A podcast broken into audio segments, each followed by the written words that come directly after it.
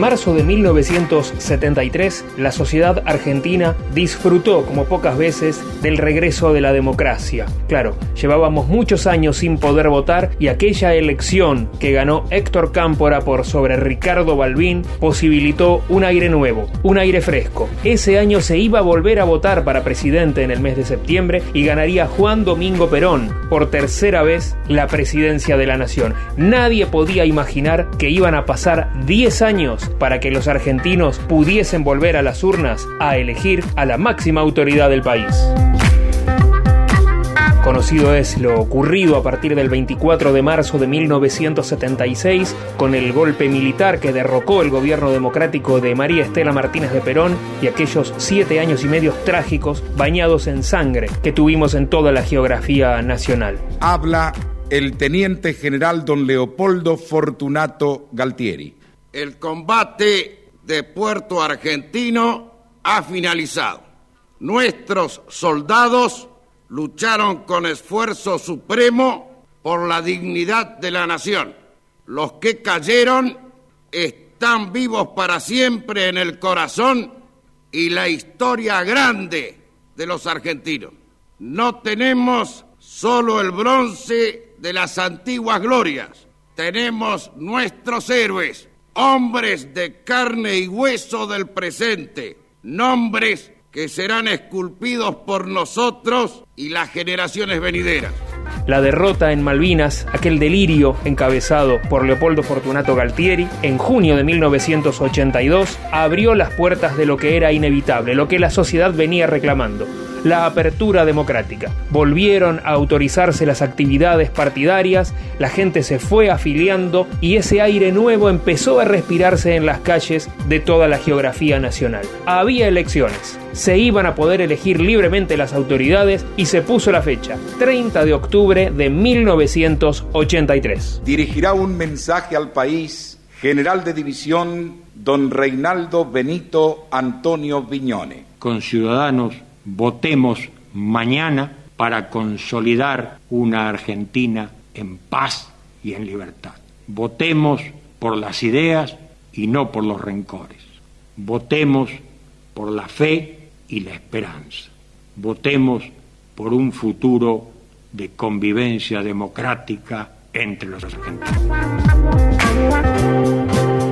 Como era lógico, las dos máximas fuerzas políticas iban a dirimir entre ellos quién consagraría al presidente de la nación. Las encuestas comenzaron mostrando al Partido Justicialista a la cabeza con el binomio Ítalo Luder de Olindo Felipe Vittel, pero lentamente Raúl Alfonsín, en dupla con el cordobés Víctor Martínez, comenzaba a igualar ese trance que se vivía en las encuestas previas a las elecciones. Se llegó a la recta final, parecía ser un cabeza a cabeza, y el gran termómetro nacional los domingos a la noche era Tato Bores, que esto expresaba en la previa de la elección del 30 de octubre. El día 26 de octubre, cuando decidí ir al acto radical, en la 9 de julio salí temprano de casa. En la calle me paró mi gran amigo don Herminio Iglesias para invitarme a subir a su coche. ¿Qué coche?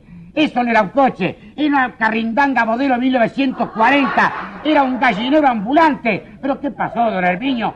¿Por qué anda en ese en ese monumento al andrajo, lo afanaron, la suerte que Herrera le está fallando, que el, el, sniper rechiflado se le dio vuelta, o tiene de asesor a uno de los Chicago hoy. Cállese, Tato, me dijo, cállese, mientras sacaba unas heces de una bolsita y se las iba comiendo. Tengo que andar en esto para que no hablen de mis varios Mercedes, no tenga ninguna duda, pero se puede saber, me dijo, ¿por qué se la agarran conmigo? ¿Quién soy yo? El que pateó la escupidera. No se ponga así, don Hermiño, le dije. Mi querido amigo Tato, me acerqué. Era Amalita la Cruz del Portabat. Pero ¿cómo quiere que la reconozca con ese batón pirineo, esa peluca oscura y esos ruleros fluorescentes? Tato, dijo, por favor, si no me active el, el artefacto, me vine disfrazada de gente pobre porque quiero ver y evaluar cómo le va a este muchacho de Chacomús. Hay que saber dónde hornear el cemento. Doña Malita le dije, los tranvías la croce, aquellos verdes, tenían fama de lerdos, pero usted por ser la croce es bastante rápida, ¿verdad? Pero ojo, eh, mire que se olvidó de sacarse el zarzo que lleva en el dedo y le señalé el meñique donde tenía un anillo con un diamante como la cabeza de un enano. Se lo sacó rápidamente, se lo entregó a un guardaespaldas grande como un elefante en dos patas. Me despedí Seguí caminando y me encontré con un comerciante amigo José Ambulante que iba vendiendo boinas blancas y banderas radicales. Estaba cabrero como indio que le afanaron la lanza. Tátonse, empezamos mal. Estos radicales son intervencionistas y estatizantes. Digo, ¿pero por qué? Porque están regalando las boinas y las banderas y atentan contra libre empresa que somos nosotros. Y de pura bronca se sentó en el cordón de la vereda a morfarse el dedo gordo del pie. Las características de los dos candidatos presidenciales parecían estar invertidas con respecto a lo que eran históricamente sus partidos. Italo Luder era un hombre serio y que estaba muy emparentado con algunas prácticas del radicalismo de sus dirigentes históricos, al tiempo que esa impronta de caudillo de Raúl Alfonsín, recorriendo el país y levantando multitudes con sus discursos, se emparentaba de algún modo con las figuras del Partido Justicialista. Así se llegó a la etapa final. Mucho tuvieron que ver por primera vez cómo se trataron los spots publicitarios, cómo fue esa llegada a partir de los avisos a la población. Mucho tuvo que ver David Rato, que encabezó la campaña de la Unión Cívica Radical como publicista. Con Luder, cada joven argentino votará por una patria moderna y un gobierno que le garantice sus derechos a expresarse y crear en libertad el 30 de octubre. Vote por una democracia estable y la plena vigencia de nuestros derechos. Vote por Luder. Con Luder ganamos todos los argentinos. Para que tu voto tenga voz y voto, no votes a otro solo por votar. Votalo a Manrique y así ganarás. Votalo a Manrique y así ganarás. Poner el voto en la urna es un acto de fe. La suma significa crear el capital de confianza para que un gobierno con jerarquía pueda gobernar. Elija bien, no se equivoque, haga urna de vida y no urna funeraria. De esta situación de bancarrota y destrozo solo vamos a poder salir con la unión de los argentinos. El odio y las antinomias están al servicio del enemigo. La unidad nacional es el primer paso para que todo cambie. Alem de Vial, partido intransigente, lista 6. ¿Cómo hacemos? Con la participación plena de los trabajadores construiremos una sociedad solidaria. Voten justicia social, democracia e independencia nacional. Voten socialismo popular. Lleve el socialismo de Palacios al Congreso. Vote lista 4. Yo esto de los precios máximos ya lo conozco. Suena muy lindo, pero después uno va al almacén, esto no hay, lo otro no se encuentra. Es como ponerle remiendos a la ropa. Y yo de remendar ya estoy harta. Lo que nosotros necesitamos en esta casa es ropa nueva. Por eso esta vez yo voto al. Contra las falsas opciones, sepa qué hacer. Vótelo a Frigerio. El destino del país está en sus manos. Piense que si el 30 usted no se equivoca, ganamos todos los argentinos. Y ahora es tiempo de ganar. Ahora Alfonsín, el hombre que hace falta. Las dos máximas fuerzas tuvieron muchos elementos en común a la hora del cierre de campaña en la capital federal. Los dos fueron en el obelisco y a lo largo de la avenida 9 de julio. El miércoles 26 de octubre, la OCR tuvo la mayor convocatoria de toda su historia, donde más de un millón de personas se dieron cita allí, donde Raúl Alfonsín pronunció un discurso histórico llamando a la unidad nacional, más allá del color partidario. Y por supuesto, cerrando, como hacía siempre, evocando el preámbulo de la Constitución Nacional. Amigos de la capital federal, argentinos, se acaba la dictadura.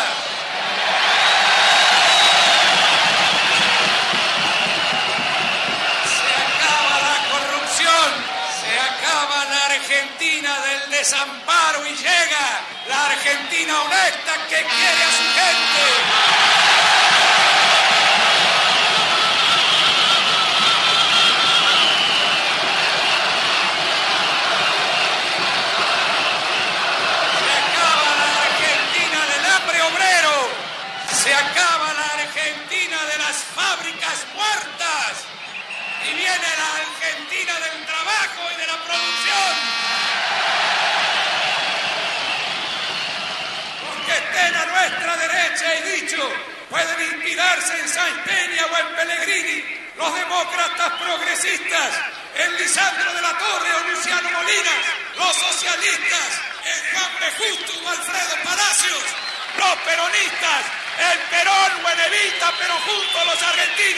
Para hacer valer nuestros derechos en el mundo.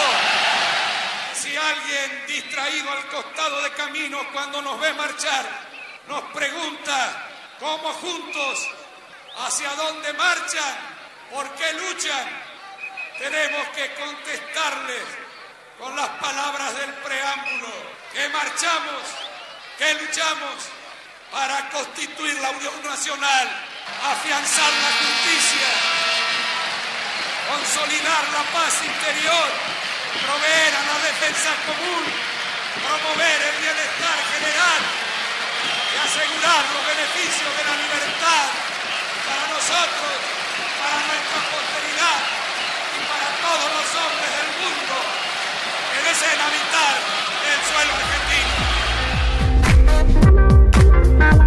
Dos días más tarde, el viernes 28, y sobre el cierre ya de la, de la campaña y el comienzo de la veda, Ítalo Luder se dirigió desde el mismo lugar que lo había hecho Alfonsín 48 horas antes a un enfervorizado público que también colmó la avenida 9 de julio. Pero claro, allí se produjo un incidente que quedó para todos los tiempos. El candidato a gobernador de la provincia de Buenos Aires, Herminio Iglesias, prendió fuego en el escenario un féretro con los colores de la Unión Cívica Radical y el nombre de Raúl Alfonsín. Muchos dicen que allí se inclinó la balanza y que una sociedad harta de la violencia y que estaba quizás indecisa se inclinó por Alfonsín. Acá está, acá está el peronismo, consciente de su responsabilidad como fuerza mayoritaria. Acá está el peronismo, dispuesto a asumir los deberes que han rehuido las minorías usurpadoras que durante siete años de vasallaje económico y de autocracia y junto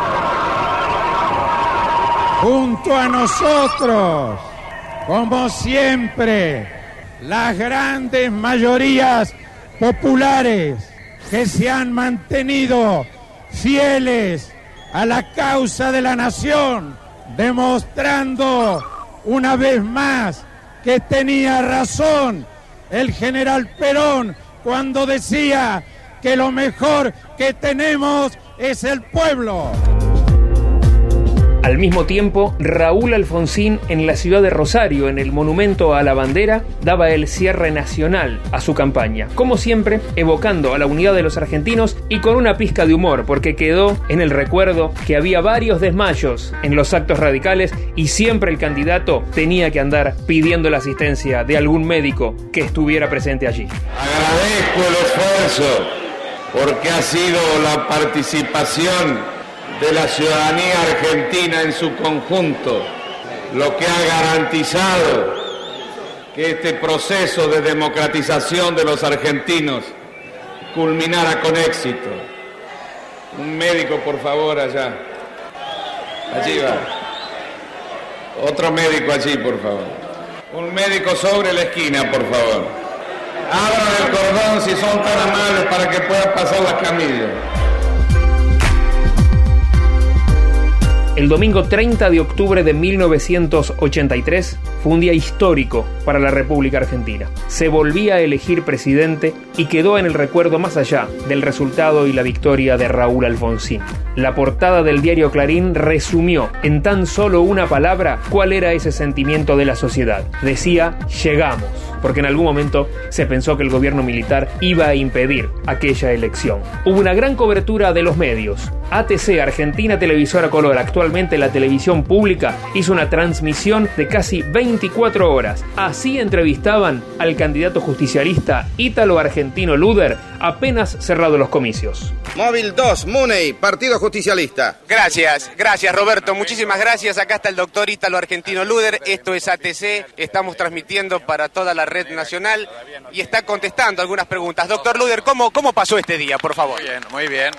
Fui a votar a la mañana, cumplí con mis deberes de ciudadano Luego tuve una reunión con toda mi familia y ahora vengo a seguir la marcha del escrutinio desde mis oficinas políticas. El director de cámara nos pide si puede mirar ese primer piso, doctor, porque ahí está nuestra cámara instalada. Doctor, ¿almorzó con su familia? Desde luego, sí. ¿Nos puede precisar, por ejemplo, cómo fue el almuerzo familiar? Fue muy particular, por cierto. No, no fue particular. Fue el almuerzo que tenemos siempre, una familia muy unida, muy integrada.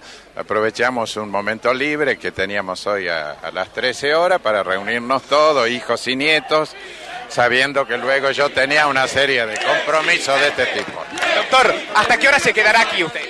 Hasta que termine el escrutinio. Muchas gracias, el doctor Ítalo Argentino Luder en estos momentos está eh, recibiendo las pruebas de alegría, manifestaciones distintas, por supuesto de apoyo, de adherentes y también de curiosos que se han dado cita en estas oficinas. Con este móvil Ciudad de Rosario continuamos emitiendo en directo para Argentina Elige su futuro. Una gran incredulidad iba ganando a los analistas políticos cuando comenzaban a llegar los resultados y la Unión Cívica Radical se imponía en casi todo el país, incluso en distritos históricamente afines al Partido Justicialista. Ya avanzada la madrugada, Raúl Alfonsín con su compañero de fórmula Víctor Martínez se asomaron a los balcones del Comité Radical en la calle Alsina en la capital federal. Agradezco el esfuerzo porque ha sido la participación de la ciudadanía argentina en su conjunto lo que ha garantizado que este proceso de democratización de los argentinos culminara con éxito. Es necesario, absolutamente necesario, que todos comprendamos que este día en el que inauguramos una etapa nueva en la Argentina, en el que inauguramos un largo periodo de paz y de prosperidad y de respeto por la dignidad del hombre entre los argentinos.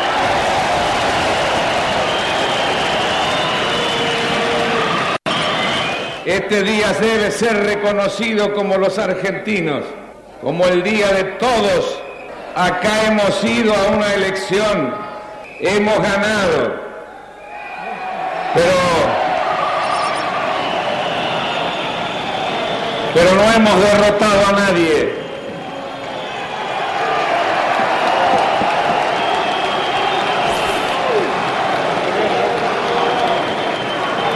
Porque todos hemos recuperado nuestros derechos.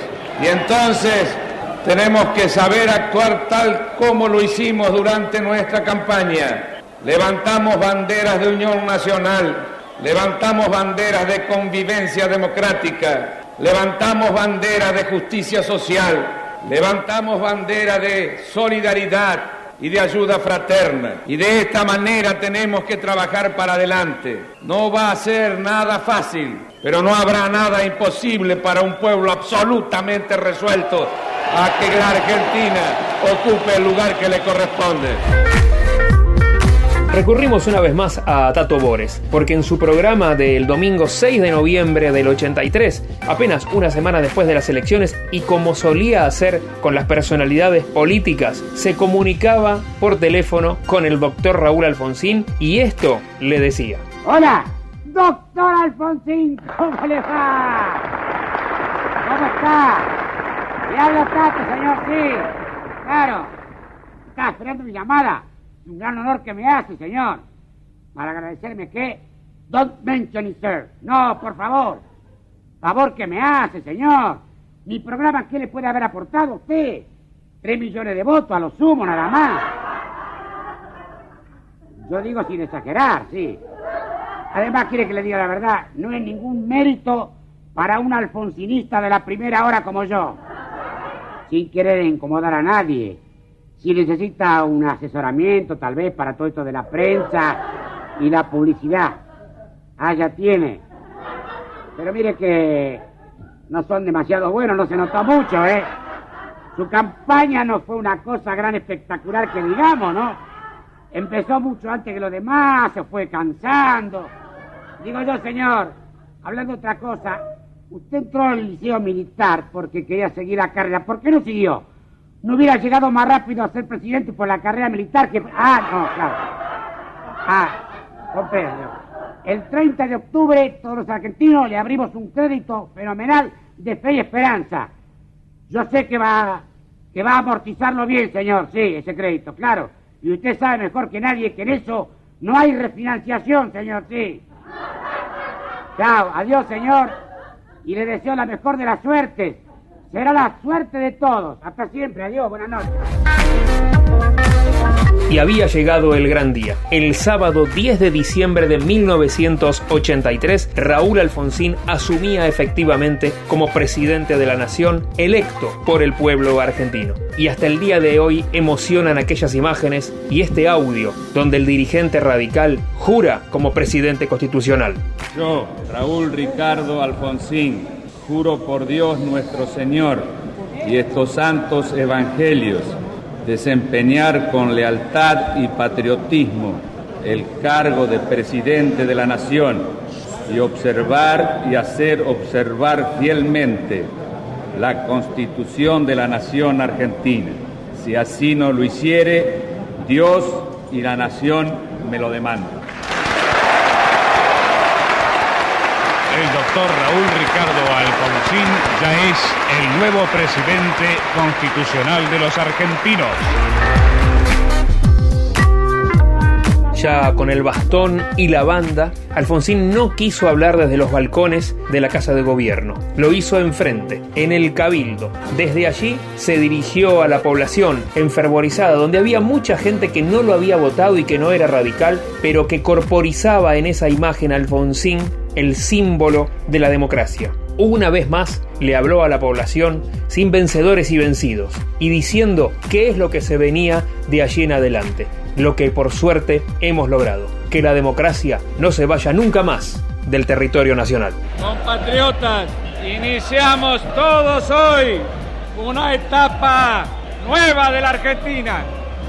Iniciamos una etapa que sin duda será difícil porque tenemos todos la enorme responsabilidad de asegurar hoy y para los tiempos la democracia y el respeto por la dignidad del hombre en la tierra argentina.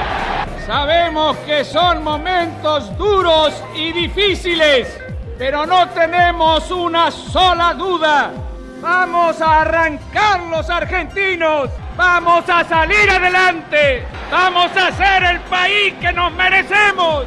Y lo vamos a poder hacer. No por obra y gracia de gobernantes iluminados, sino por esto que esta plaza está cantando porque un pueblo unido jamás será vencido.